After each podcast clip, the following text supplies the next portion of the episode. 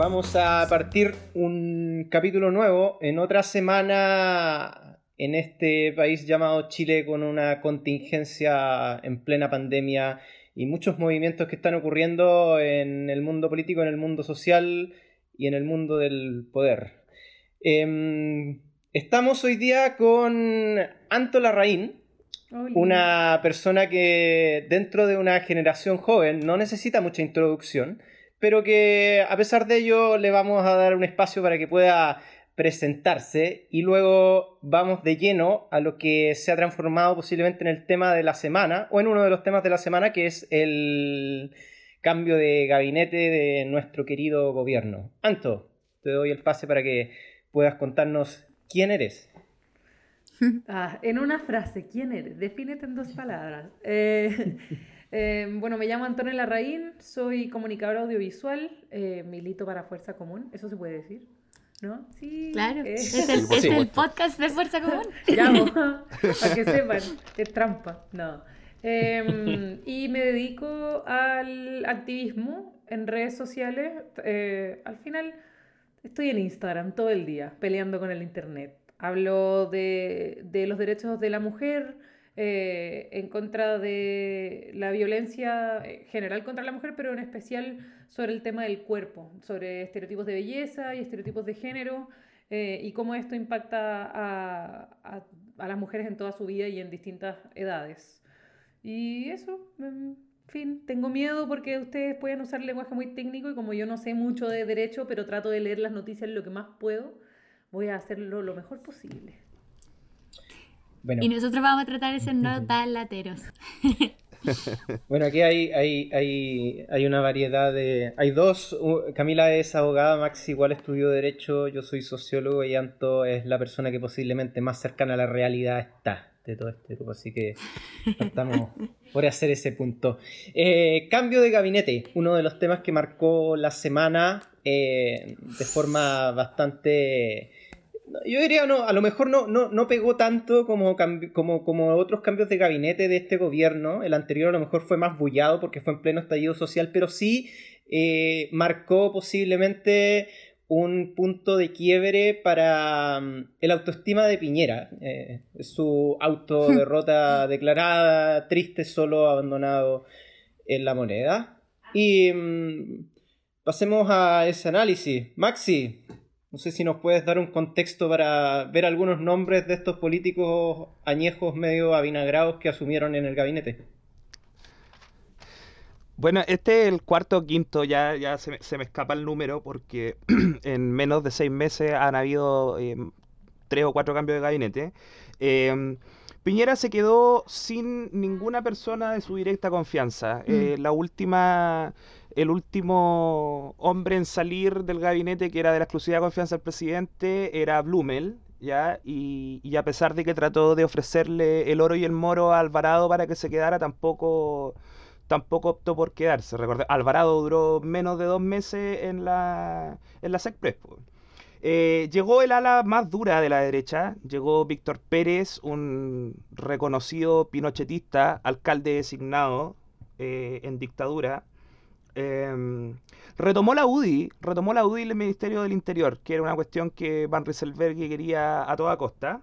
Y em, dentro de eso también llegó al comité político Belolio, eh, Monkever, y eh, bueno, en el Ministerio de Desarrollo Social se quedó eh, Rubilar, que puede ser una de las figuras, una de las figuras que más, que más cercana al presidente se tiene, pero que tampoco es de su círculo de exclusiva confianza. Mm. Lo interesante de este cambio de gabinete sí fue eh, la desactivación de la pugna interna que se produce en RN por el proyecto del 10%. De todas formas. Ya es sacar a Desbordes de la presidencia y poner a Alaman, que era su más acérrimo contentor para las elecciones internas que se venían a fin de año. Eh, viene a desarticular un problema que tenía la coalición de gobierno, eh, con RN siendo el, partido más grande de la coalición y a la vez el más diverso, eh, y lo único que, es, que, yo puedo leer de este, de este cambio de gabinete es que el, el gobierno trata de sacar la cabeza flote un poco para poder terminar los meses que le quedan. Más allá de eso, no, no tiene otra, no, tiene otra lectura posible este, este cambio de gabinete. Y que es exactamente lo que le pasó en Piñera 1, ya cuando tuvo que desistir de su Ministerio del Interior y traer a Chadwick. Eh, es exactamente lo mismo. No, su, su, su, su, afán tecnocrático empresarial no les funciona y eh, finalmente tiene que recurrir como salvavidas a los partidos políticos para que, para que le den línea de flotación. Bueno, Maxi, yo concuerdo con algunas cosas. Me gustaría hacer algunos comentarios como, por ejemplo, ¿qué significa que te manden al Ministerio de la Defensa? Eso es como la de Siberia. ¿Ah? Como aislado completamente.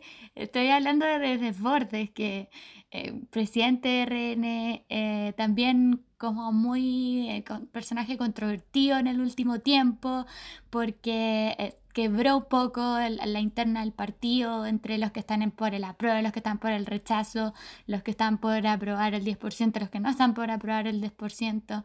Entonces, eh, aquí me voy a agarrar un poco de, los dichos de la Jimena Sandón, que la entrevistaron en CNN. Decía como, parece que al presidente no le gusta esto como esta derecha social, eh, o, esta, o esta derecha que se estaba como tratando de desmarcar de, Piñera y que estaba como en este último tiempo más alineándose a, votar en bloque con la oposición para los grandes cambios que hemos tenido.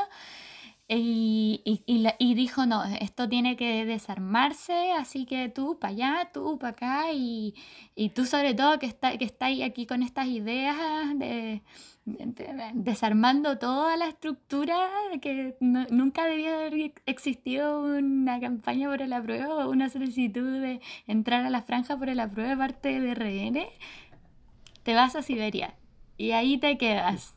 En el Ministerio de Defensa. Sí. Es como un profesor cuando uno conversa mucho con los amigos y te dice, ya, tú para allá, y te sienta como, te manda a sentarte atrás y el otro lo sienta adelante y ya no podéis como que desestabiliza el grupo. Eso es, eso es, eso es la, la, búsqueda de la desestabilización de, este bloque que eh, eh, va por cambios, o al menos eso es lo que han mostrado en las votaciones, y el otro bloque que es la derecha mucho más dura de Alamán y que tienen que estar todos celebrando ahí en su salsa. Ahora, igual el, yo le pondría otro, otro matiz. El Alaman, eh, perdón, Alaman no. Eh, Desbordes es el, el Paco Desbordes. Desbordes fue carabinero hasta hace, bueno, años atrás ya. Y mm, dentro del Ministerio de Defensa, el, cuerpo de carabineros siempre ha sido bastante menospreciado. Siempre ha tenido ahí una preponderancia las Fuerzas Armadas, eh, llámese los militares la Armada, pero los carabineros siempre son un, como una especie de, de precisamente el, el, mundo más relegado al patio trasero de las Fuerzas Armadas y Desbordes, si bien era muy difícil que dijera que no, por una cuestión de que el presidente del partido oficialista em, no puede decirle que no al presidente en un momento de dificultad, es, muy raro, hubiera sido muy raro.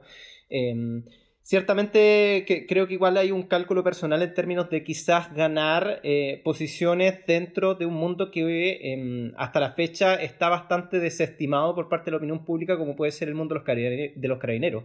Hay un, hay un tema identitario por parte de Mario Desbordes que, que digámoslo de frente, no es una persona que salga de la alta alcurnia chilena ni de la cota mil. Este es un gallo que, que viene de una comuna de clase media baja en Santiago y que hizo su paso en la política a partir de eh, em, amiguismos con desde su paso por carabineros, con alguna gente en RN, pero que no tiene padrino, de cierta manera. No hay un.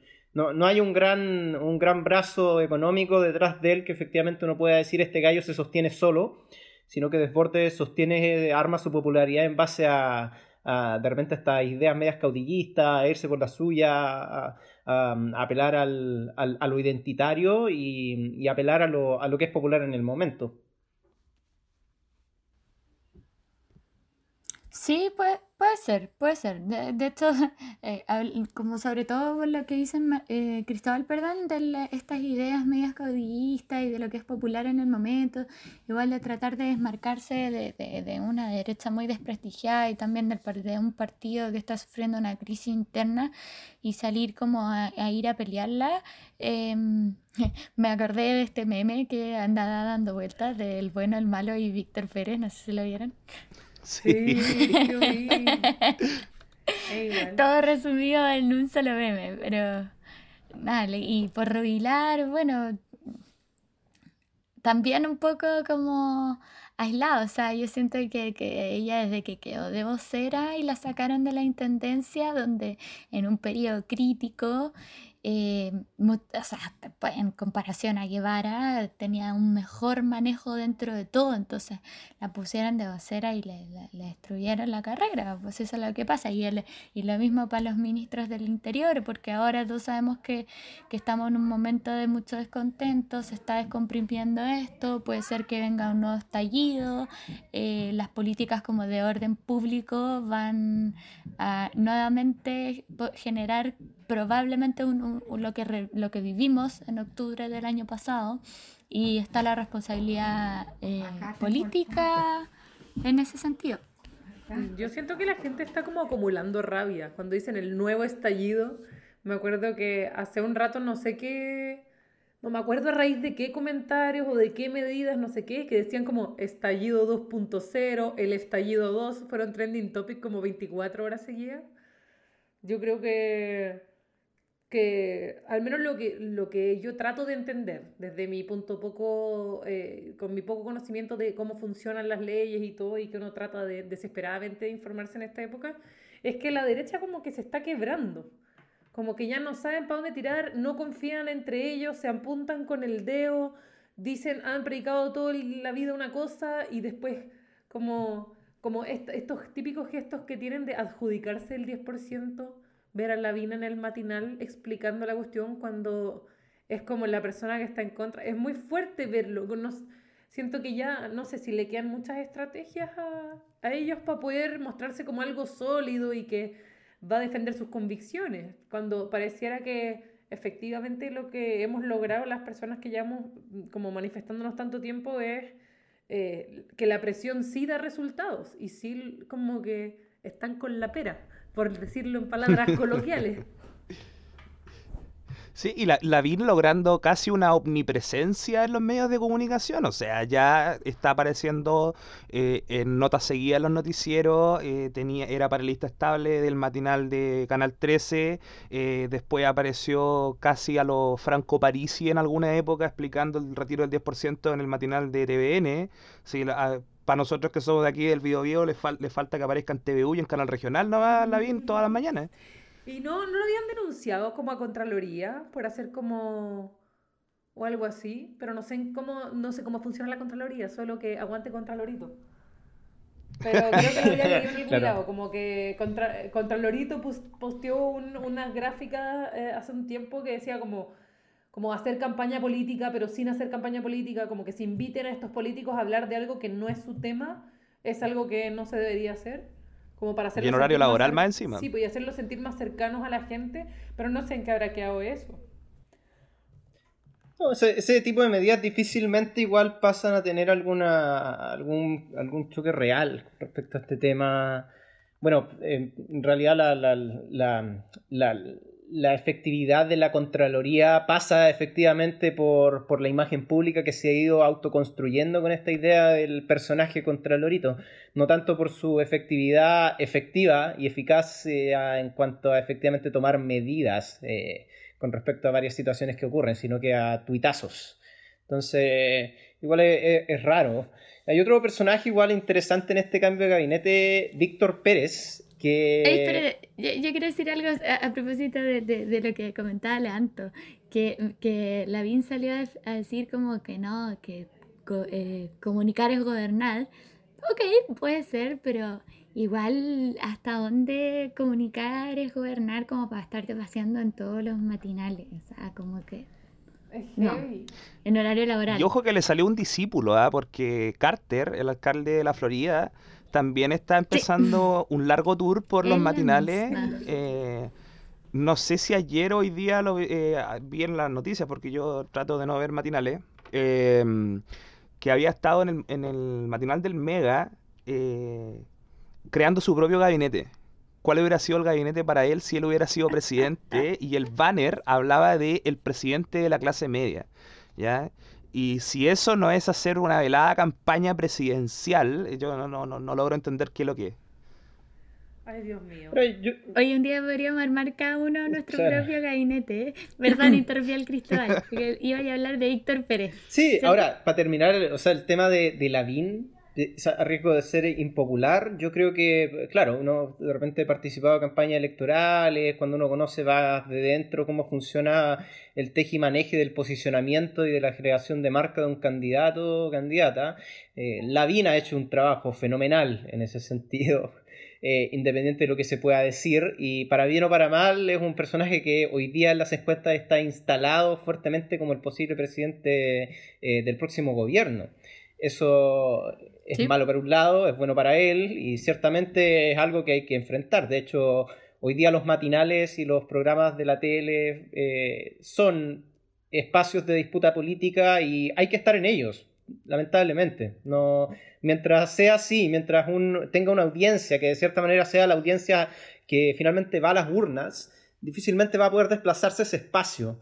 Em, personajes muy bullados han pasado por ahí de todo, lo espectro, de todo el espectro político, pero mm, va a ser difícil sacar esa hegemonía, eh, siendo que igual el, poder, de, el poder de, de los medios hoy día en el, a nivel país es súper grande, o sea, la, tele sigue siendo el medio número uno. De, educación, para educar a la gente, la, mm. la tele sigue siendo, eh, sobre todo los matinales que duran tanto duran tanto, empiezan muy temprano, están todo el día hasta la hora del almuerzo, que yo he ido de invitada a los matinales de repente y, y es muy fuerte cómo en verdad están todo el día y, y, cómo son capaces de manipular un poco la información si es que, si es que quieren. Es como depende cómo el tono con el que lo cuentan, es como la gente lo recibe y muchas veces es esa mm. la única lectura que le dan a la, a la, actualidad. Es como que ven lo que dice la tele y se quedan con eso. Eso lo encuentro muy fuerte porque, no sé, mi papá es alguien que, que trata de no ver tele y sobre todo con, con, estas cosas. Y al principio hemos discutido, teníamos muchas diferencias de opinión porque él es bastante, eh, dice centro-derecha, pero es de derecha y conservador y todo. Y me pasa que lo que él habla dista mucho de lo que yo sé porque leo medios que, que comunican, no sé, como el desconcierto, el mostrador o piensa prensa, ya nos ponemos a ver otros Instagrams como de gente, prensa independiente. Y él me dice, no, pero si yo me mantengo informado, lo vi en el, el, 13 ¿Eh? y lo vi en el TN y leo el Mercurio todos los días. Y leo el Lemol, el Lemol, el Lemol. Oye, mi viejo el mismo, era el mismo discurso, así como lo vi, no, es que lo vi en el Lemol. Y, yo me acuerdo que le alegaba por el tema esto de, de, la autodenuncia de lo, del de los pacos la autodenuncia porque le echaban al guanaco ah, químicos, ¿no? como esta cuestión. sí. no me puedo acordar cuál era el componente pero y yo le decía no si esto es real pero cómo se van a autodenunciar lo leí en el desconcierto. No el mercurio no miente. Pero si mi papá mi papá me dijo y mi papá igual es alguien como inteligente como que a mí me sorprende esto papá dijo el otro día me decía cuando yo le decía lo de las cifras, porque él no, como no quiere ver las noticias ahora con lo de la pandemia, por el manejo que han tenido y todo, que ha sido nefasto, de, de más está decirlo, eh, o sea, no está de más decirlo, y mi papá me, decía, me llama y me pregunta, oye, ¿cómo van los contagios? Como que escuché que habían bajado las cifras porque hace un par de días habían como, mm. hubieron como 6.500 contagiados en un día y yo le dije, no, papá, ese día que salieron como los 6.500 contagiados fue porque alguien hizo una investigación y dijeron que, faltaban números y como que lo actualizaron y por eso habían tanto. Y yo le dije, ya ahora han bajado las cifras porque hacen menos test. Y me dice, no, pero ¿tú crees que miente el gobierno? Y yo no creo que el gobierno mienta. Yo creo que fue un error como de comunicación. Y yo como, Dios mío, pollito de primavera. Como en verdad, de verdad desconocen ese tipo de cosas. Como la manipulación de la información. Se quedan con la primera vista, que son los medios tradicionales y el resto no se sabe. No como nosotros, que igual nos compartimos los videos y las denuncias y, etcétera. Sí, po. Bueno, la, la, Sí, la, la instantaneidad de, de la información es una cuestión que hay un, hay un, hay un segmento generacional súper importante que no, que, no comparte, que, no, que de cierta manera ya no llegó, no llegó a eso y que generacionalmente eh, eventualmente va a ir siendo solapado por el proceso natural de la vida, pero hasta el momento forma parte igual de un contingente bien grande de, de gente. De hecho, eh, algo interesante que eh, para, para quienes conocen la estructura del Banco Estado, por poner un ejemplo, el Banco Estado sigue siendo el banco con más sucursales del país, no solamente porque era el Banco del Estado, sino que porque efectivamente su cartera de clientes eh, supera con creces la media de edad que tiene el resto de los bancos en Chile. Es decir, gente que no tiene acceso a Internet, gente que tiene alfabetización igual eh, pobre, gente que eh, tampoco tiene acceso a mucha información a través de canales virtuales, que no suele llamar por teléfono. Entonces, de cierta manera, hay muchas instituciones estatales que se terminan adaptando a eso y la televisión ciertamente igual refuerza constantemente esa idea. O sea, la imagen es bastante fuerte y decidora con respecto a la, a la gente haciendo colas para ir a cobrar el 10% a la AFP, siendo que se repitió por todos lados, que, que, era a través de internet y lo que sea. Pero el argumento es siempre prefiero hacerlo presencialmente. Ni siquiera porque a lo mejor tengan algún problema en la casa de conectividad, pueden tenerlo, pero, pero hay un tema de la, de, de, del, del tú a tú, de lo presencial que todavía está muy fuerte en una generación, en un perfil demográfico que en Chile todavía está muy, muy vigente.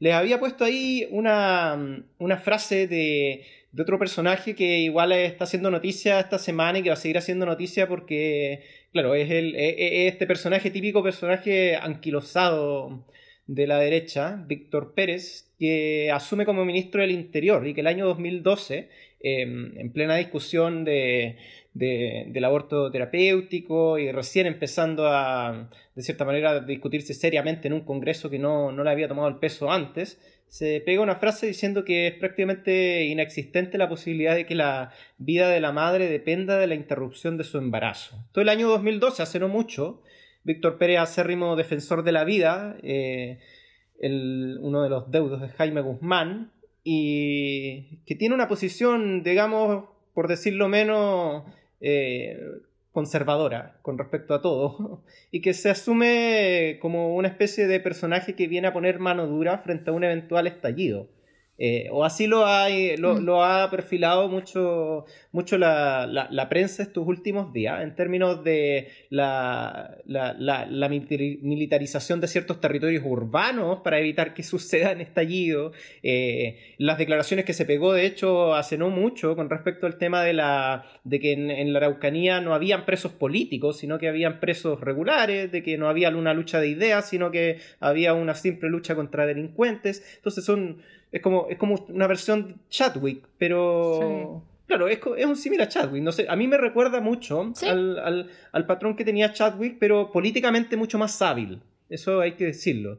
Eh, Chadwick, de cierta manera, igual iba más al choque. Víctor Pérez es un, es un personaje que tiene un relativo manejo político igual un poco más, más fino en ese sentido. Se ha Pero él no mantenido estaba- vivo políticamente.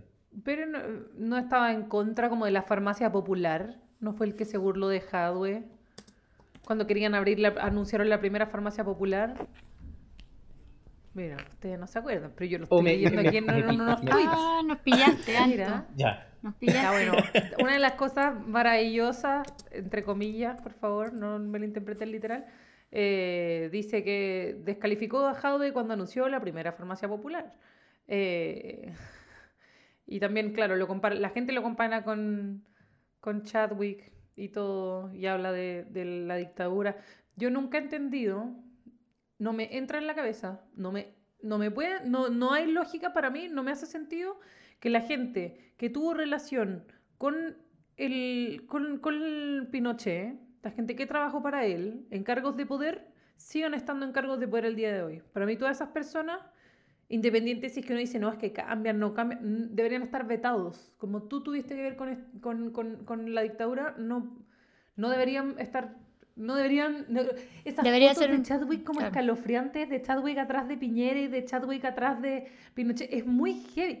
Para la gente ver esa cuestión es como que ya tenéis una figura que te, que te tiene, como que hace una cierta... Es, es violento solo verlo, ¿cachai? Como saber que, que, que este personaje fue y sigue siendo avalado por, por, por, el, por el gobierno, siendo que es como que es que me caché como hemos cambiado, se supone que vivimos en, democracia, han pasado muchos, muchos años y él sigue siendo ahí, le, le, ponen, lo ponen en lugares de poder, a mí me parece altamente peligroso.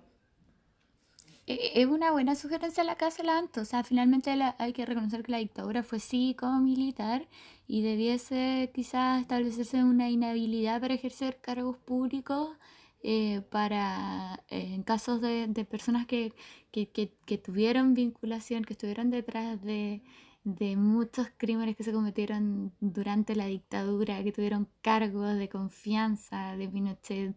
Eh, yo también conozco otros casos que son no tan populares, pero, pero me sorprende que, al igual que tanto, que sigan ocupando posiciones de, de, poder. yo los quería llevar a, otro mm, terreno chiquilles, eh, pero igual un poco ya como me fui en, en la volada abogada, se me salen los términos en las inhabilidades, en las, las prescripciones. yo, si no entiendo algo, yo voy a decir. Los antiguos. Boli. Sí, dale nomás, Anto. Dale nomás. Eh, ¿qué, qué, qué, qué, opiniones o percepciones tienen sobre estos proyectos que, que andan dando vueltas? En, en particular, el, el, proyecto, el que impulsó Pamela, eh, em, perdón, la abuela, eh, la, abuela. la Erika Olivera. Se me va, ¿quién más? La Jimena Sandón, Félix González. La Jimena Sandón. Y el Andrés Celis. Y el Celis. Acerca de extender esto de la imprescriptibilidad del delito de violación, no solo para menores de edad, sino que también eh, para mayores de edad. Pues en el fondo que sea imprescriptible eh, para cualquier edad. ¿Qué, ¿Qué, piensan acerca Yo de eso? Sí, sí, apruebo. Obviamente. Sobre todo por el promedio, mira, lo voy a buscar. ¿Cuánto es el promedio de años que la gente se demora en, hacer una denuncia? Porque creo que eso se tiene que tomar en cuenta y me parece que... ¿Cuántos años tenían eh, los, los eh, no sé si se dice cargos o no sé, pero estas denuncias de Martín Pradena que, que, prescribieron. ¿Cuántos años era lo que él decía? No, que tienen que ser seis años, este abogado nefasto. ¿Qué decía? ¿Eran seis años? Eh, algunas incluso eran de más de seis años. O sea, lo que una se demora en, en, en, Yo como mujer que he denunciado a alguien no legalmente y he usado la ilegal conocida FUNA, eh, porque sé que no se puede hacer justicia y porque sé que ha pasado tanto tiempo que no importa que yo haga una denuncia, no va a llegar a nada. Eh, me parece que si, si sobre todo cómo, cómo, ha ido avanzando la sociedad, cómo las mujeres ahora sabemos que tenemos que alzar la voz, que tenemos derecho, que esta gente, estos casos deben ser perseguidos por la justicia, eh, bueno, yo creo que el caso de Antonia va, va, a determinar bastante cómo va a ir avanzando esto, pues, si la gente se atreve a denunciar o no. Sí, de todas formas. Pero cuando no le dieron la prisión preventiva a Martín Pradena, o sea, eran todas posteamos, a todas nos tocó la yayita y andábamos escribiendo como, y después nos dicen que denunciemos, ¿cachai? Y después nos dicen, ay, sí, atrévanse. Entonces, yo creo que, que quitar la prescribilidad que sean imprescriptibles me, me, parece correcto. Y no solo en los menores de edad, eh, no solo para menores de edad, sino que para todas las edades. yo creo que desde, Maxi, desde un punto de vista, yo creo que en realidad es indiscutible desde un punto de vista de derecho, que tiene, tiene todo el, sentido del mundo, de hecho, o sea, fuera del área del derecho, desde cualquier otra esfera que no sea el derecho, llama la atención muchas de las legislaciones que salen o algunas operaciones que se hacen desde los tribunales porque carecen de toda lógica fuera de, de los mismos tribunales. No, no, no, se entiende mucho con qué lógica operan. Es como medio... Oh, no, no, no, guarda mucha relación con la realidad. Esta idea igual de que, de que algo prescribe porque pasa el tiempo es... Eh, raro desde un punto de vista como que el tiempo lo borra. claro, como desde, desde un punto de vista histórico y desde un punto de vista sociológico no me cuadra. O sea, yo empiezo a pensar todos los hitos y hechos sociales totales que han habido en la historia de la humanidad y digo, ah, no, pero es que eh, no importa la colonia española en el resto del mundo porque pasó mucho tiempo. No, pero los efectos siguen hasta el día de hoy.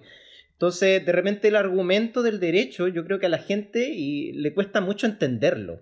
No se entiende de dónde viene mm. la lógica del abogado mm. para plantear esta idea de que si pasa tiempo, entonces no tiene el mismo nivel de validez. Es extrañísimo. Ahora, lo llevo a otro, a otro matiz, igual, porque tiene, tiene otro lado.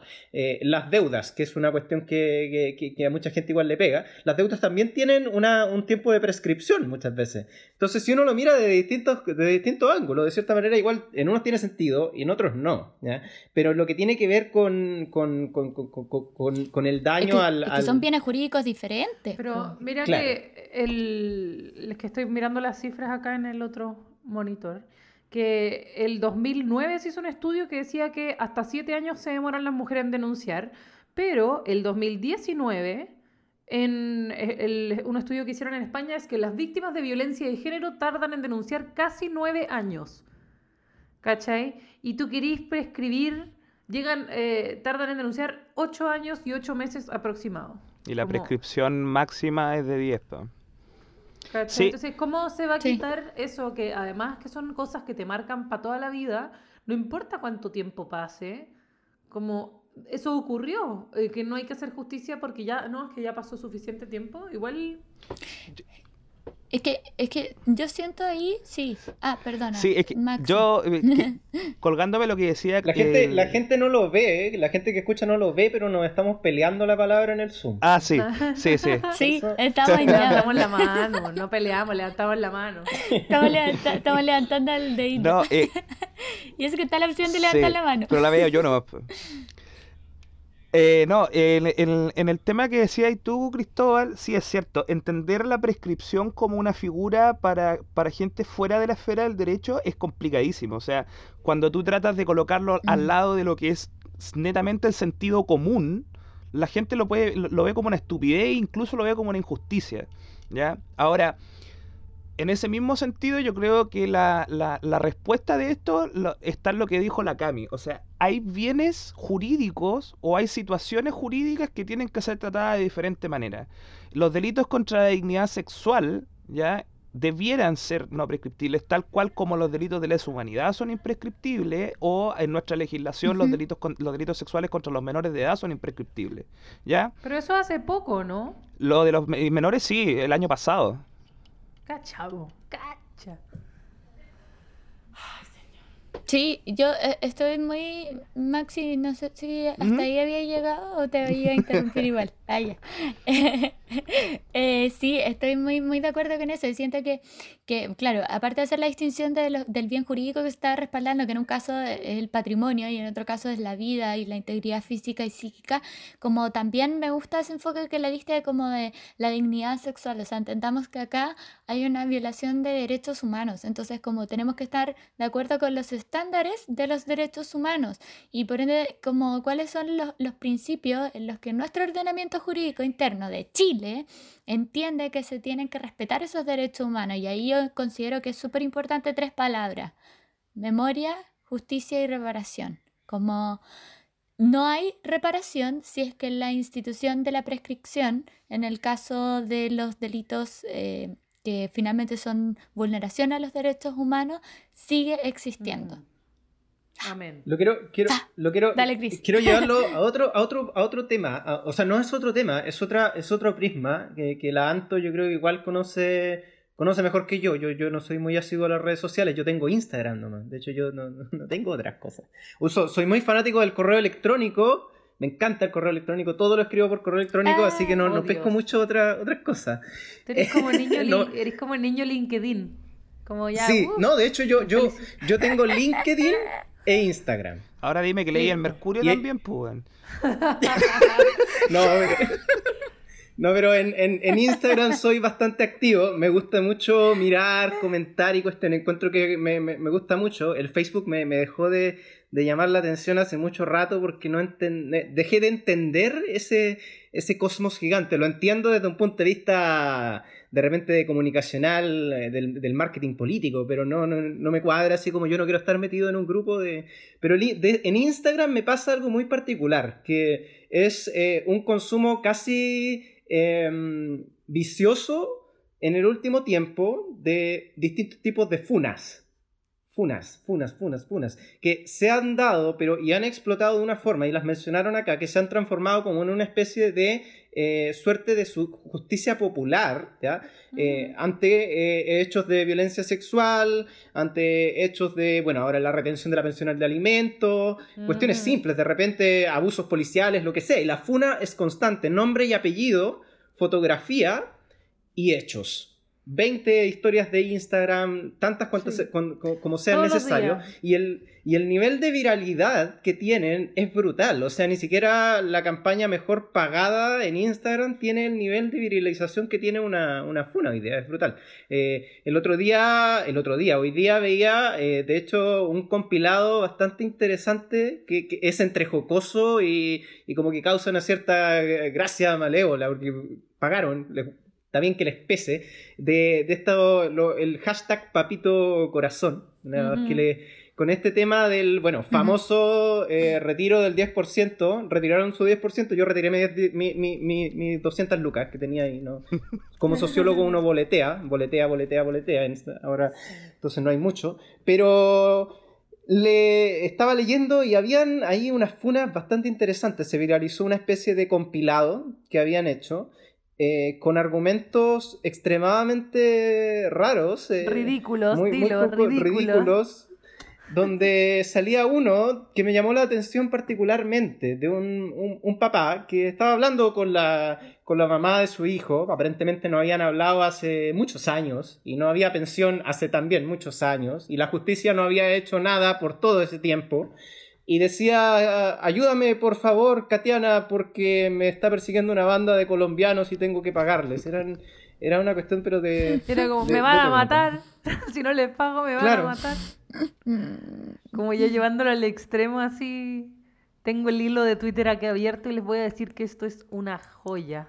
Es una joya. ya, dale, eh, una, joya. Aparte que la chica que se armó el, el compilado, que se llama Conita con dos N, Y y cuatro As, le pone como el nombre, como, como un, sobrenombre, el doble cara, el buena onda, el poeta. Entonces, ah, eh, dice, Papito Corazón, edición El precio de la historia. Y le dice como, ¿aceptas? Depende de ti. Dice, es harta plata, pero no me da para pagar esto. Eh, hagamos un trato.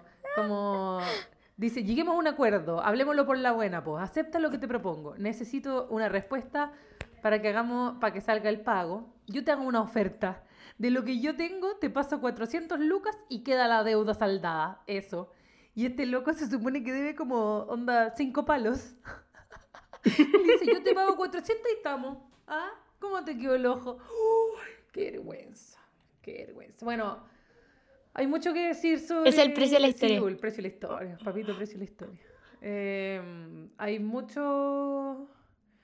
Em, hay mucho que decir respecto a, la fe, a las funas, pero voy a hacerlo lo más breve posible.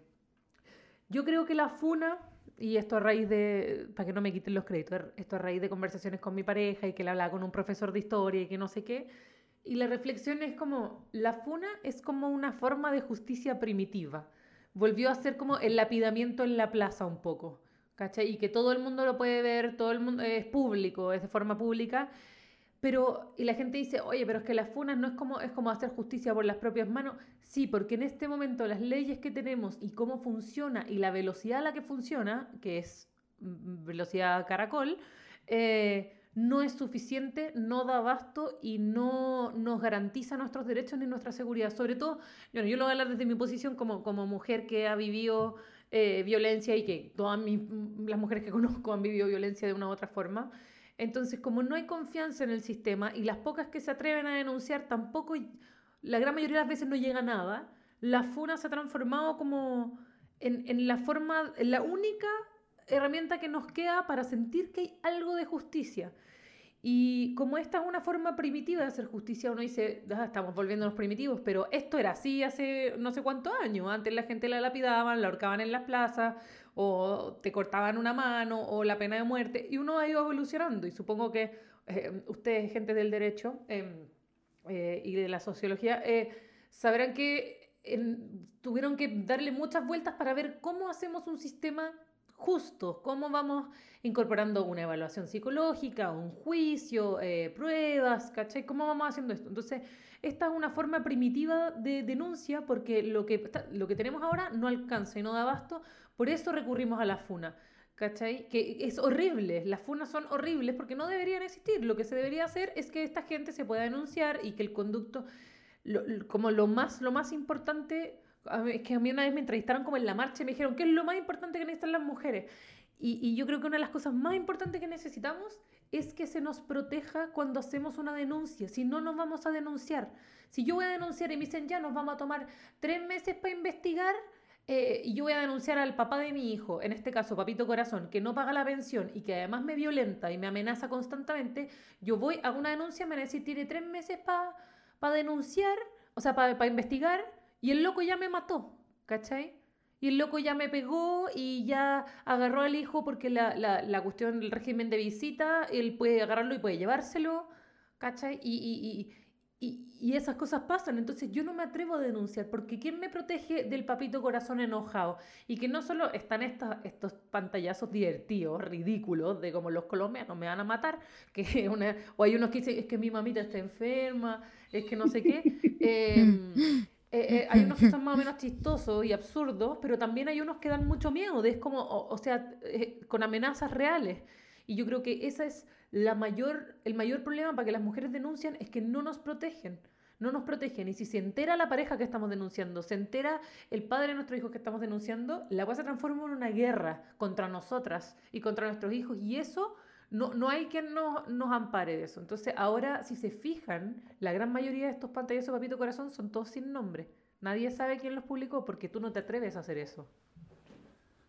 Cami. Sí, Estoy muy de acuerdo con la, muy de acuerdo con la Anto. Al final como que estaba pensando mientras te escuchaba que lo, lo más terrible de la funa es, bueno, no solamente esto de pensar que, que, tomamos la justicia por nuestras propias manos y que, y que en el fondo esto significa que el derecho está llegando tarde y que la reparación que llega desde ahí es prácticamente simbólica, como sobre todo pensando en muchos casos de derechos humanos, pero, pero como lo más terrible de la funa eh, finalmente es la exposición a la que uno eh, queda después de eh, salir a decir eh, este tal por cual, eh, no sé, me violó, abusó sexualmente de mí, no me paga la pensión, etcétera, porque es una exposición que, donde uno está arriesgando la vida, ¿cachai? Como dice la Anto, o sea, después te amenazan y, y ya, okay, y hasta te pueden matar y puede ser que, no sé, se haga la denuncia, se haga la investigación, esa persona vaya a la cárcel, pero como ¿de qué sirve? ¿Cachai? Como que de nuevo llegamos a una reparación tardía. Estamos muy al de en, nuestro sistema judicial y, por eso la gente busca esta, esta inmediatez, eh, en, al menos en un sentido, de una sensación de justicia inmediata que sí lo pueden generar las funas. Sí, yo creo que, o sea, yo esto lo hablo desde mi posición de mujer y de mamá soltera también, ¿cachai? Que a mí me ha pasado tener problemas y que efectivamente... Eh, tengo, ahora yo tengo una relación cordial con el papá de mi hijo, pero él tiene una deuda y tiene una deuda de 4 millones conmigo. Y, y no peleamos porque no hablamos del tema. Pero ahora que salió esto del 10%, tengo que tocarle el tema. Y no quiero entrar en discusión y no quiero entrar en la guerra que nos duró como tres años eh, de mala onda. Y es un tema tenso y es, y, y es una lata porque al final nosotras muchas veces nos terminamos haciendo cargo de cosas que no corresponde y por evitar el conflicto, que además es un problema de, de educación sexista, que las mujeres se nos enseña a ser conciliadoras y evitar el conflicto, complaciente. Eh, entonces, eh, es, un, es, un, peso muy grande el que cae sobre nosotras y creo que la, la gran, el, el, boom de la FUNA ahora últimamente ha sido... Por, por, por cachar que tenemos las herramientas, tenemos gente, eh, como el, el poder del feminismo y todo, pero también eh, de, que no somos una, como no es una, estamos todas y, ha, venido como por ola la cantidad de funas. Y en general cuando se armó la primera huelga feminista, cada vez que es el 8 de marzo sale una ola de funas. O cuando Antonia Garros, no Antonia, Barra, Antonia Garros, que esta chica que saltó del balcón hace ya varios años ya, em, que tiene esta, la mamá y la hermana hicieron esta fundación que se llama Fundación Antonia para tipificar que la violencia, tipificar, ah, ¿viste la palabra que usé? Eh, como que tipificaran en la ley que la violencia en el pololeo también fuera considerada como eh, violencia, porque antes era, no sé cómo... Violencia intrafamiliar. Ah, que era como violencia intrafamiliar, porque claro, como no estaban casados ni vivían juntos, entonces no era como si fuera un pololo, que fue inducción al suicidio en ese caso. Eh, entonces pasó eso y un montón, y las, las, denuncias ese día creo que aumentaron en un 400%, las llamadas al fono de violencia mujer. Eh, como, y también lo vimos con las tesis el año pasado, las tesis con una frase, imagínate, un grupo de mujeres diciendo la culpa no era mía, ni dónde estaba, ni cómo vestía, hizo que tantas mujeres dijeran, ¿sabéis qué? No es mi culpa, nos enseñan a ser súper culposas. Entonces, encontrar apoyo en los otros, aunque no se haga justicia con una funa, te das cuenta que no estáis sola, recibes apoyo de gente, etcétera, etcétera, pero estáis exponiéndote y estáis exponiéndote, estáis exponiendo tu vida. Y yo creo que las medidas del, del, gobierno y la protección a las víctimas no alcanzan. Y, y para último, para dar la palabra y no hablar más, eh, hay un caso en, en, en, particular de una chica de Puerto Montt que se llama Mirza Ojeda, que fue atacada el año pasado en noviembre por su vecino, como que se tomó unas chelas con el vecino y el vecino trató de besarla y, quería tener sexo con ella. Ella le dijo que no, él se fue muy enojado, volvió ese mismo día en la madrugada con un hacha y la golpeó con un hacha y le cortó dos dedos, le fracturó todo un brazo y le pegó un hachazo en la cabeza y ella todavía no tiene su juicio. Ella tiene dos hijos de 11 años y 9 años y no ha tenido su juicio. Su juicio estaba programado ahora, para julio, el 15 de julio, y lo pusieron de nuevo para noviembre. Y ella lleva, imagínate, un año con todas esas heridas físicas, que además ella lo que tuvo que subir una foto a sus redes sociales de su mano para que la gente en redes sociales la apañara y se hablara de este caso y ahí recién la llamaron al matinal a hablar. Entonces no puede ser que, que, los casos tengan que ser mediáticos y polémicos y tenga que haber presión social para que se, se, se haga justicia, que es lo que pasa con Antonia Barra, que partió como una cuestión digital y agarró vuelo y ahora el, el, el, Estado sabe que nosotros estamos con los ojos puestos ahí, los jueces saben, los abogados saben, entonces eh, no puede ser que una mujer viva ese tipo de violencia que la deja impedida de poder cocinar. Ella decía, ah, yo no puedo cocinar, me siento inútil, ha tenido varios intentos de suicidio y lleva un año esperando el juicio. ¿Cachai? Y el loco quería sacarlo de presión preventiva y la cuestión. O sea, entonces no nos cuidan, no nos protegen, no nos garantizan nada. Y, y, eso es una cosa que no puede seguir pasando. Sorry por el la, real. La funa, hay, hay, un, hay un concepto que se trabaja harto en, sociología que es el, del prestigio. La, prestigio, no desprestigio, pero igual tiene relación. Em, la, se suele entender que el derecho, de hecho el, derecho tiene la, una cuestión bastante mala en Chile y tal vez en otros países también, que es que no juega con el prestigio de la gente, sino que suele resguardar en muchos casos eh, tanto de víctima como de victimario, eh, el prestigio que cada persona tiene. Con prestigio no me refiero a, a, lo mejor si sale en revistas en las páginas sociales, sino que al prestigio que tiene dentro de una comunidad en la cual se inserta. Y la justicia no suele tocar eso. a la honra y esas cosas así. Claro, ese tipo de cosas no suele tocar eso. Y yo creo que eso, ese elemento que en sociología se trabaja profundamente, porque eso que tú mencionas de la funa como una especie de justicia primitiva, responde directamente a la idea de desprestigiar por completo una persona, que es el modo más efectivo de hacer justicia de fuera de un paradigma del derecho. Porque una persona que tú le, la desprestigias públicamente por un hecho que no tiene segundas lecturas, matas profesionalmente su carrera, su vida social, posiblemente su vida familiar, y queda con un desprestigio total. O sea, es un hecho efectivo desde donde lo mires. Independiente de las pruebas, ya a lo mejor puede o no ser real, puede o no tener más o, más, o mayor o menor gravedad, pero el hecho, el hecho real es que la FUNA como, como dispositivo de, de desprestigio funciona y funciona la raja. El tema es que, claro, eh, que tiene ese, ese, ese doble, doble filo en términos de que la gente siente que obtiene más con la funa muchas veces, porque la justicia en realidad no hace un desprestigio a quien violenta a, en este caso, la mujer. No hace un desprestigio a quien violenta em, al, niño, la niña, ya no, no, hizo un desprestigio a los sacerdotes, a la iglesia católica, sino que los guardan y, resguarda este sentido de honra tan fuerte que no tiene otra explicación más que mantener un sentido de poder patriarcal que se sigue perpetuando en las escuelas de derecho en Chile. Es una crítica bastante fuerte que se hace por lo menos desde otras disciplinas de las ciencias sociales hacia la indolencia del derecho en, este tipo de temáticas. Sí, yo estoy súper Maxis, ¿cómo salimos a la defensa? No, de hecho, justo iba a salir en defensa de algo, pero eh, hago el disclaimer, yo no, no, no, tengo afiliación con el Poder Judicial, no tengo familiares, ni tampoco pretendo entrar próximamente a, a la academia. Pero eh, yo creo que producto de la contingencia de los últimos casos, tiramos toda, toda la culpa sobre el Poder Judicial y sobre los jueces propiamente tal, que no estoy desconociendo que no la tienen porque les falta perspectiva de género, porque muchas veces eh, hacen esto que tú dices, Cristóbal, de ser demasiado garantistas en cuanto al, a la idea del derecho a la inocencia y la prisión preventiva, etcétera, etcétera. Pero yo hago la reflexión también de que aquí hay un problema del sistema judicial en su conjunto. ¿ya? No es solamente la aplicación de la ley por parte de los jueces o el derecho propiamente tal. Muchos de los problemas que han existido respecto a la protección de las denunciantes eh, tiene que ver, por ejemplo, con el trabajo que las policías hacen respecto a la gente que tiene eh, medidas de alejamiento, eh, el, abandono de el abandono del hogar en violencia intrafamiliar, ¿ya? Entonces tenemos un sistema completo que va, que involucra al Ministerio Público, a los defensores públicos, a las policías y al Poder Judicial que está mal diseñado para la protección de las víctimas que denuncian violencia de género, ¿ya?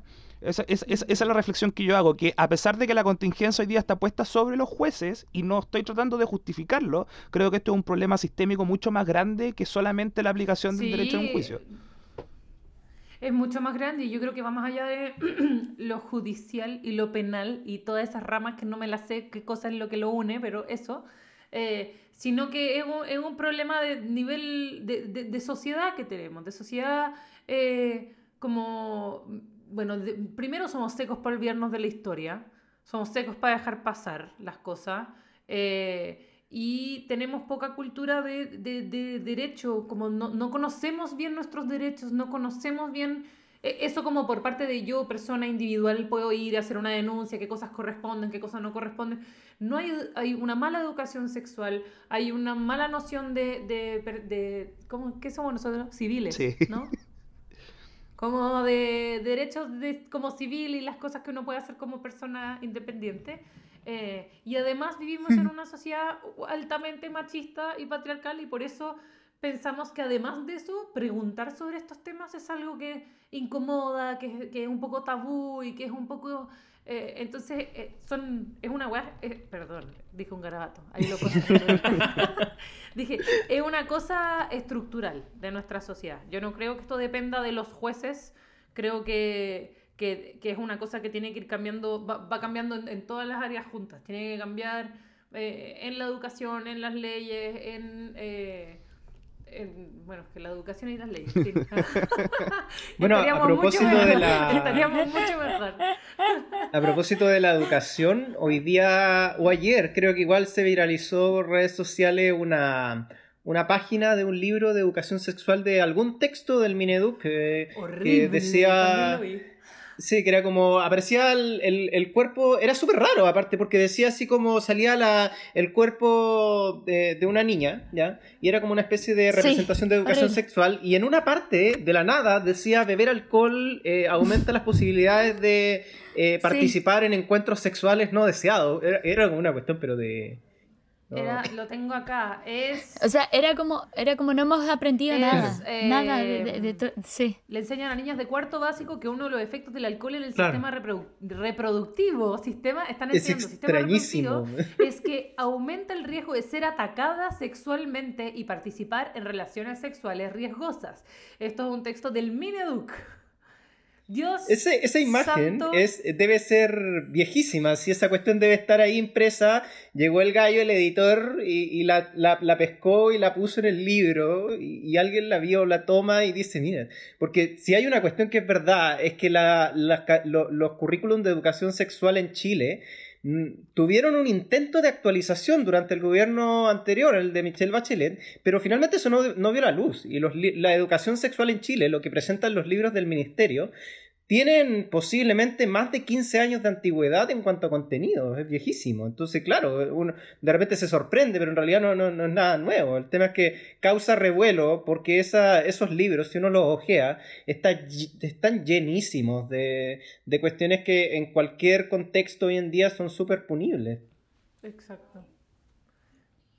Sí, no, yo encontré terrible la imagen de verdad y aparte que, ¿qué es lo que estamos comunicando finalmente con esa imagen? O sea, estamos diciendo, bueno, aparte de que el contexto es una imagen eh, para niñas y niños de cuarto básico de respecto a, reproducción sexual y estamos diciendo que eh, si usted bebe mucho alcohol, lo que le va a suceder es que va a ser atacada sexualmente.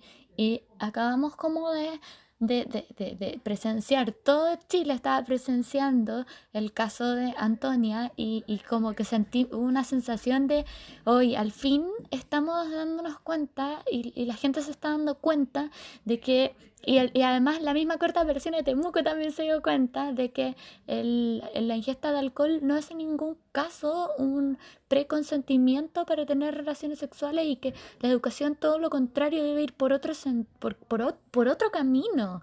Pero esto es como dar como 5.000 pasos atrás. Y seguir culpando a la víctima. Lo encuentro nefasto. Y seguir culpando a la víctima. Y seguir culpando a la, eh, Exacto, es decirle a la mujer como, usted sí ve alcohol, eh, va a ser atacada. Y lo dice aquí un texto de educación. Entonces, como eh, estás educándote tienes esta herramienta a la mano. En cuarto básico tenéis 10 años. Entonces, como, va a ser tu culpa, va a ser tu culpa. Eso es lo que en el fondo es el, el En cuarto básico tenéis 10 años. O sea, desde los 10 años te están diciendo, oye, si te, si te, si te violan o abusan de ti, es, es tu responsabilidad, es que tú te expusiste. O sea, discúlpame me, recordó, aunque no tiene mucha, no, no, tiene mucho vínculo, pero, pero viendo esa imagen me vino a la mente cuando estuvo este tema del bus de la libertad y salió un video de Frente Fracasado con un caballero muy, muy, muy, un caballero muy, muy facho, muy, muy, muy conservador, con un libro de biología del año 90 en la mano y diciendo esto, esto, esto es lo que vale, esta es la realidad, biología, biología, eh, eh, era, es una cuestión ¿Sabes qué? Yo creo que lo que tú decías de, de, la, una actualización del currículum eh, en, en, estas, en estos temas tiene que ver un poco con algo que después de los escándalos de abuso de, en la Iglesia Católica ha quedado un poco, y del estallido social también, ha quedado un poco soterrado, pero es el resabio de la eh, influencia de la iglesia en la discusión de estos temas durante los últimos 20, 25 años, o desde, desde, toda, la desde toda la transición a la democracia, ya porque eh, no deben haber pasado 5 años que se publicaron las cifras, por ejemplo, de VIH en Chile, que estaban por las nubes, ¿ya? Y uno de los grandes culpables de eso fue la oposición de la iglesia a la campaña de concientización sobre el uso del condón, ¿ya? No faltaron los xenófobos y los racistas que culparon a los PICs de VIH al ingreso de la población migrante, lo cual es una soberana pelotudez, ¿ya? Y se olvida, y se olvida esto, eh, como decía, está muy soterrado esto de la, influencia de la fe católica, o de la, en realidad de la fe cristiana, en, este tema. Y yo creo que eh, este suceso en particular que estábamos conversando, el texto de biología, también tiene, tiene cierta conexión con eso, aunque se olvide un poco. Mm, yo creo que la iglesia tiene mucho que ver y eh, a mí me extraña, yo no entiendo por qué la iglesia tiene tanto, tanto poder en este país que se supone que se autodefine como laico, pero me acuerdo ah, cuando, Hizo, cuando Matei hizo campaña para tirarse de la presidencia, ella decía, yo voy a, decía, dijo, yo voy a gobernar con la Biblia en la mano. ¿Cómo voy a decir eso en un, en un país que se supone que es laico? ¿Qué onda? Hay un sociólogo, hay un sociólogo que no, no si uno lo mira de, de cerca no, no, no, es muy agraciado, que eh, no es muy agraciado teóricamente, se llama Max Weber, que escribe un libro que se llama, que versa sobre la idea de, ah, de, de cómo eh, la doctrina religiosa evangélica, ya el luteranismo, todas estas, estas tendencias de crítica a la Iglesia Católica en un momento suelen darle un valor al trabajo brutal es un tema fascinante, eh, de cierta manera, la, epistemología católica y cómo se va imbricando con las realidades sociales. Y... Pero en realidad es un rollo muy sociológico que no puede dar para largo y es otro capítulo. A mí me gusta irme en la bola, después igual podemos Sí. por eso. Ah, Ya, pues, Ya. Con una chelita. eh, Eh, eh, eh. Bueno, estamos yendo ya para la, para la hora. Hay otro hecho igual noticioso que todavía no pasa, porque son actualmente las 5.38 del día viernes 31 de julio. Se va a julio, y que va a suceder en un par de horas más, que es la, la, la cuenta pública de, de nada, de, va a dar cuenta de, de su tristeza y soledad, Sebastián Piñera, casi literalmente en un congreso vacío. Eh, vamos a tener ahí un, un, un- un pequeño, un pequeño Un epílogo. agregado al final de este capítulo para comentar, un epílogo para comentar, Un epílogo. para comentar su, su soliloquio a la nada. Hoy sí, día. de- también está convocado Cacerolazo Nacional a las 9. Sí. ¿A qué hora lo de la A cuenta las ocho. pública? A las 8. A las 8. A Sí. ya. A las 8 y desde ya Así está cerrado todas la- las calles circundantes al Congreso en Valparaíso. Básicamente se está encerrando en el Mm. búnker a los... en el búnker... Hay un, hay un meme, a propósito de, lo- de los memes y del, de, de- de que la Anto está acá, hay un, hay un meme donde aparece como una persona que para el movimiento estudiantil le ponían la cara de Lavín y era como una oficina y afuera había una marcha gigante y Lavín aparecía como solito, así en una oficina, triste, solo.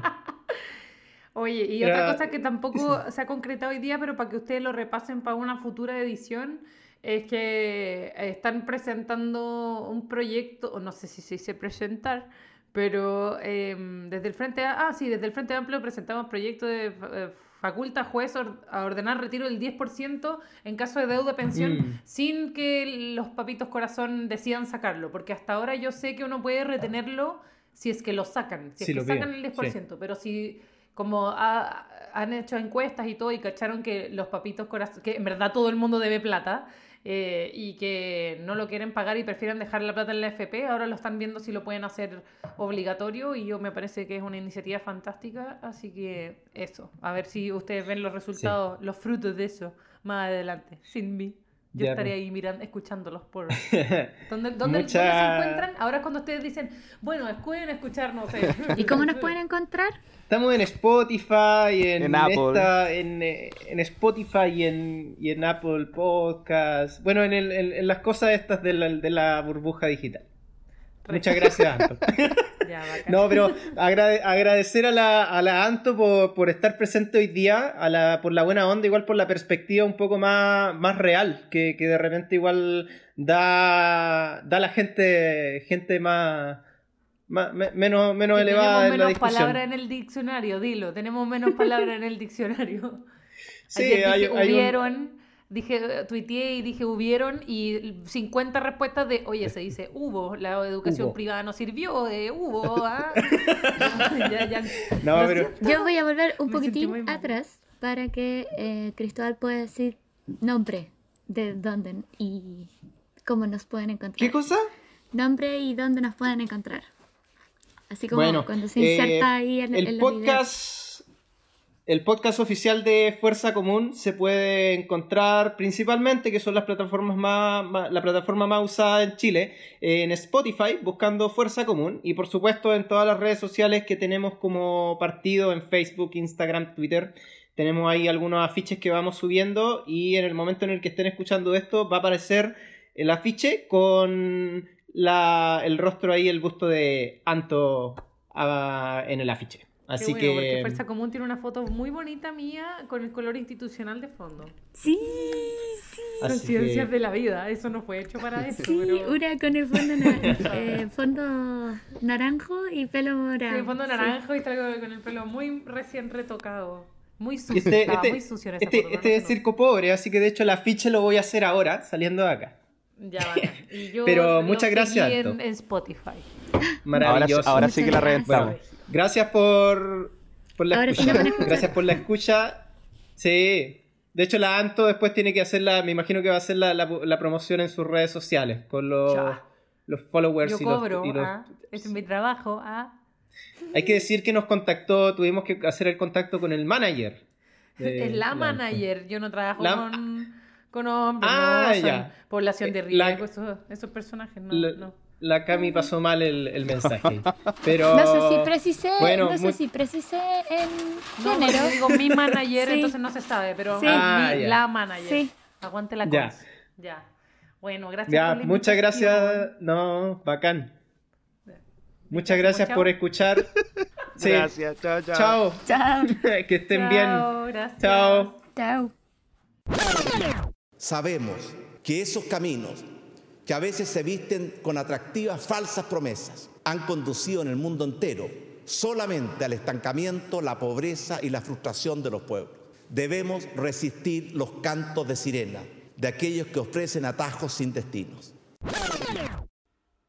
Siendo las 22 eh, horas con 25 minutos y habiendo visto la cuenta pública que dio Sebastián Piñera ante el Congreso, em, con la, la, cuenta segura, ¿ya? con solamente 50 invitaciones cursadas a personas que estaban presencialmente en el Congreso y una transmisión también con, en conjunto con algunas personas que estaban en la moneda, se dio cuenta al país no de una cuenta pública, sino que de una especie de eh, recuento, declaración de principios y reafirmación eh, ideológica de parte del, del gobierno eh, respecto a la situación coyuntural que está pasando el país. No, no hay mucho que anunciar ya en términos objetivos, ni en, ni en métricas, ni en cifras, como si era muy frecuente ver las cuentas públicas del primer gobierno de Piñera. Este segundo gobierno se ha caracterizado por cuentas públicas que son un tanto más demagógicas y quizás tristes. Em, Camila, Maxi, les doy la palabra para hacer un breve análisis al respecto de esta triste cuenta. Sí, triste, triste porque precisamente eh, las primeras cosas que vienen a la mente para comentar son en tono de humor, entonces como el análisis ya eh, pierde un poquito de peso. A, mí me gustaría como mm, ya fuera de, las tallas que podamos hacer a propósito de, de las frases sin sentido, vacías, de que no hay desarrollo sin sustentabilidad, ni sustentabilidad sin desarrollo, dicho dos veces, etcétera, etcétera, reemprender caminos de los futuros y un sinnúmero de cosas más de las que ya estamos acostumbrados. Em, me gustaría, como viéndolo desde el enfoque del medio ambiente, me preocupa que el presidente solamente sea capaz de relacionar el problema del, agua, de la sequía con la industria y que no haga un, no, haga un análisis más grande en relación a la gestión, a los territorios y a otros factores que afectan a la sequía. Como que fue uno, la nombró por nombrarla porque es un problema ya que no puede taparse con nada, pero, pero como esa falta de relación eh, en su discurso es un poco preocupante porque te, deja ver que no hay ninguna visión de problemática general eh, y es, es, preocupante porque es la persona que nos está comentando acerca de las políticas públicas y eh, qué es lo que se ha hecho y qué es lo que se viene. Y entonces es preocupante.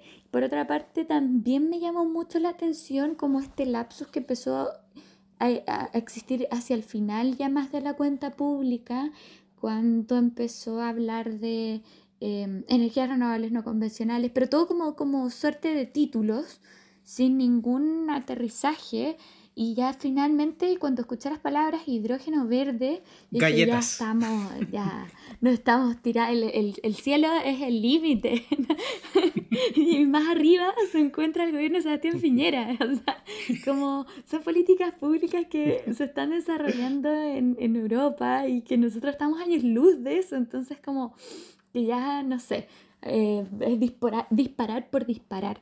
Primero, y, pero lo que me preocupa, ya hablando un poquito más en serio, eh, es el sistema de evaluación de impacto ambiental ya tiene varias falencias porque está destinado a la aprobación de proyectos que impactan al medio ambiente. Entonces, el facilitar aún más la aprobación de proyectos que impactan al medio ambiente, y que no es que esos impactos dejen de existir, sino que se compensan, se mitigan o se reparan. Eh, entonces, como el quitarle em, requisito el quitarle liviandad al sistema de evaluación de impacto ambiental, que por ejemplo los requisitos del estudio ahora sean solamente para eh, declaración de impacto ambiental y que bajen de categoría ciertos proyectos, me preocupa gravemente porque Siento que bajo la excusa de una reactivación económica vamos a sacar un montón de proyectos que van a dañar muchísimo nuestro medio ambiente y que ya tenemos muchísimos problemas ambientales. Y no, no quiero en este sentido decir, no, el camino es frenar el, todos los proyectos de, en materia, no sé, inmobiliaria, energía o lo que sea. No, ese no es el camino, pero tampoco e, lo es el eh, simplemente no asegurar que haya una protección efectiva al medio ambiente, o sea, como sigamos restando requisitos para que se aprueben proyectos en materia ambiental solamente para una, tener como mayor reactivación económica, no sé, no, creo que es una visión errada y hay propuestas en otro sentido y en otra línea, entonces, eh, mal, en ese aspecto, muy mal.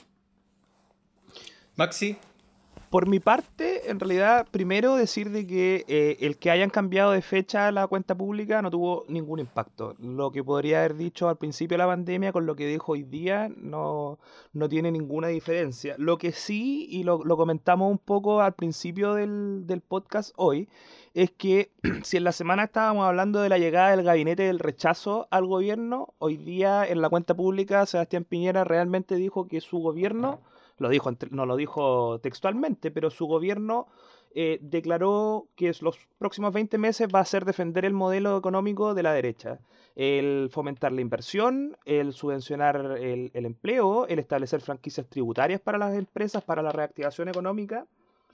Y eh, también esto de cuando empezó a hablar del surgimiento de populismo y los cantos de sirena, eh, tratando de hacer una crítica, yo creo, velada al tema del retiro del 10% de, de, los, de los ahorros de la AFP, que yo creo que no son populistas, sino que al finalmente fue un proyecto popular. ¿ya? Hoy día las cifras dicen que el 44% en dos días ha solicitado el, el retiro del 10%.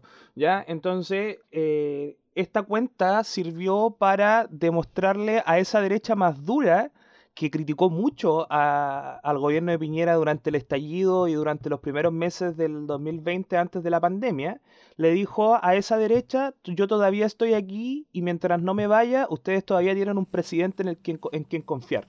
A esa derecha le habló hoy día Sebastián Piñera. Mm. No le habló al país para hablar de reactivación post pandemia, no le habló al país para mejorar las condiciones de la, de la clase media, las clases más bajas, con, con, un, con un paquete de medidas que, mm, que sea eh, decente, porque habló, oye, habló del IFE 1 como un gran hito y el IFE 1 en realidad fue un desastre porque no querían soltar más de 60 lucas, ¿cachai? Entonces, yo no ni siquiera lo hubiera mencionado dentro del tema.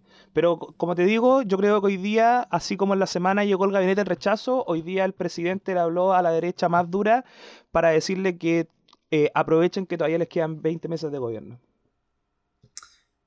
Me, me, me gusta el, la síntesis que, hacen con respecto a este tema. Creo que la, parte medioambiental que toca Camila es algo que no, pasa, a lo mejor uno de repente uno lo entiende como las galletas que tira Piñera, ¿eh? pero dejan entrever igual un, un problema bastante fuerte, sobre todo porque ahora, claro, con esta idea que dice Maxi de, de las franquicias, de, de, la reactivación económica, se van a venir aprobaciones de proyectos que posiblemente en otras circunstancias no se aprobarían.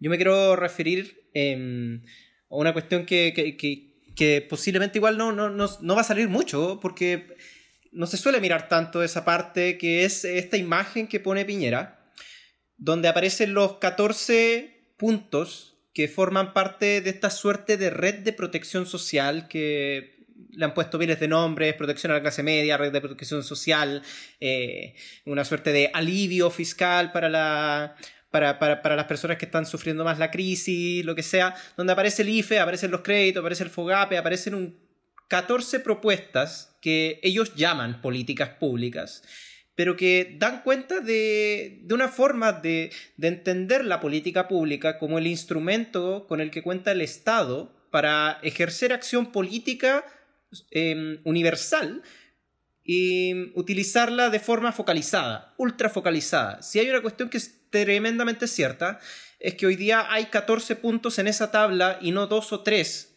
¿ya? Y 14 puntos en la tabla que no son ni eficaces ni eficientes en la utilización de recursos, responde principalmente a una em, a un sesgo ideológico.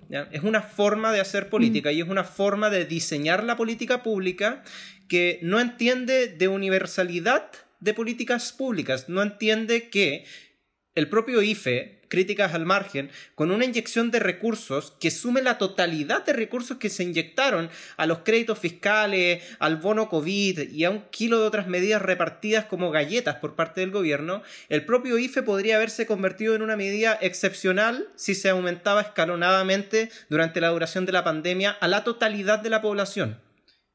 Eso es una política pública universal y eso es una política pública seria para un país que ciertamente eh, entiende que es necesario resguardar el bienestar de la población en su conjunto y no focalizar en función de lo que ellos estiman, según estos indicadores de riesgo que nadie entiende, dónde está la población más vulnerable. Ese problema de política pública no es de ahora, se arrastra desde tiempos de la concertación y posiblemente un próximo gobierno, ojalá no uno de derecha, ni uno de, lo que, de los resabios a lo mejor de la concertación, sino que un gobierno de, carácter transformacional eh, pueda de cierta manera eh, quitar de raíz. Aquí hace falta en Chile y lo deja entrever fácilmente la crisis que se ha generado con la pandemia y la crítica que se genera con el 18 de octubre. Hace hacen falta políticas universales. En Chile, es imposible nombrar una política pública que tenga alcance universal, porque ni siquiera la gratuidad, que se llama universal, llega a la totalidad de la población. Por lo tanto, el día que tengamos políticas públicas universales, realmente vamos a poder empezar a hablar de que Chile empezó un proceso de transformación hacia una sociedad de derechos. Todo lo que venga antes es completamente em, un refuerzo de esta hegemonía cultural de la derecha y del mundo liberal económico y de las libertades liberales que solamente individualizan y focalizan ayuda en sectores que para efectos del mercado se supone que lo necesitan. Yo creo que em, yo creo que no, la cuenta pública no, no sé si resiste más análisis. Son, no da para más. no da para interesantes. Em, no, da para más, no aguanta, no aguanta más. Yo solo quiero decir que me parece más interesante lo que está pasando afuera, alrededor de, de la cuenta pública. Eh, por ahí hartos cacerolazos de fondo, pareciera ser que la música de fondo de la cuenta pública de hoy día fueron los cacerolazos y que se tomaron las calles por lo menos de eh, la ciudad de Santiago y también en otras ciudades. Estaba viendo que en, Temuco también eh, habían habido cacerolazo ahí en la Plaza de Armas. Em, y nada, como eh, llama la atención porque estamos ya cerca de cumplir un año del estallido social y, y el descontento sigue latente. Seguimos escuchando la misma música de fondo, las protestas continúan. Sí hay algo interesante. Cuando termina la cuenta pública y comienzan a salir por esta alfombra roja solemne, em, los canales de televisión eh, ponen, activan los micrófonos del audio ambiente y mientras están caminando eh, Piñera con eh, Cecilia Morel y los ministros, los asesores, se escuchan de fondo claramente los cacerolazos en Valparaíso y la televisión los pone, activa los micrófonos de audio ambiente, podrían haberlos apagado y poner el comentario solamente del periodista, pero se activan. Eso da cuenta de la instalación de una realidad que hoy día ni siquiera la cuenta pública, como un acto solemne tremendo, ¿ya? que en, presidencias anteriores al golpe eh, posiblemente era un acto que reunía a la totalidad de la clase política y al país en muchos casos, eh, hoy día eso ya no, no ocurre y pesa más en la opinión pública lo que sucede fuera en términos de la presencia de la música de la revuelta que el propio caminar solemne del presidente por la alfombra. Yo creo que finalmente el punto es que eh, aquí nos está incubando un, estallido 2.0. Yo creo que ah, el, estallido de octubre nunca paró. ¿ya? Eh, no, no fueron capaces durante el, el, el, periodo de emergencia sanitaria, que el gobierno tenía una oportunidad eh, importante para ir desactivando eh, lo, que, lo que llevó a la, a, la crisis de octubre y al estallido social, no lo hizo y yo creo que una vez que eh, se pueda volver a las calles, lo que va a hacer va a ser una reactivación del movimiento más que un movimiento nuevo. Sí, yo coincido con el Maxi. Yo creo que eh, el estallido eh, nunca se detuvo. Lo que se, lo que se detuvieron fueron las manifestaciones en los espacios públicos por un tema sanitario, pero el descontento continuó y, esto dio paso a otras formas de organización, etcétera, encuentros vía, vía online o, por otros medios, pero pero va a ser un retomar lo que se paralizó en marzo producto de la crisis. Estoy de acuerdo con el Maxi. Yo creo que podríamos decir que estamos en condiciones de cerrar este capítulo. Y esta cuenta. Y esta cuenta pública. Bueno, buenas noches y adelante estudios. Adiós. Adelante. Chao, chiquillos. Buenas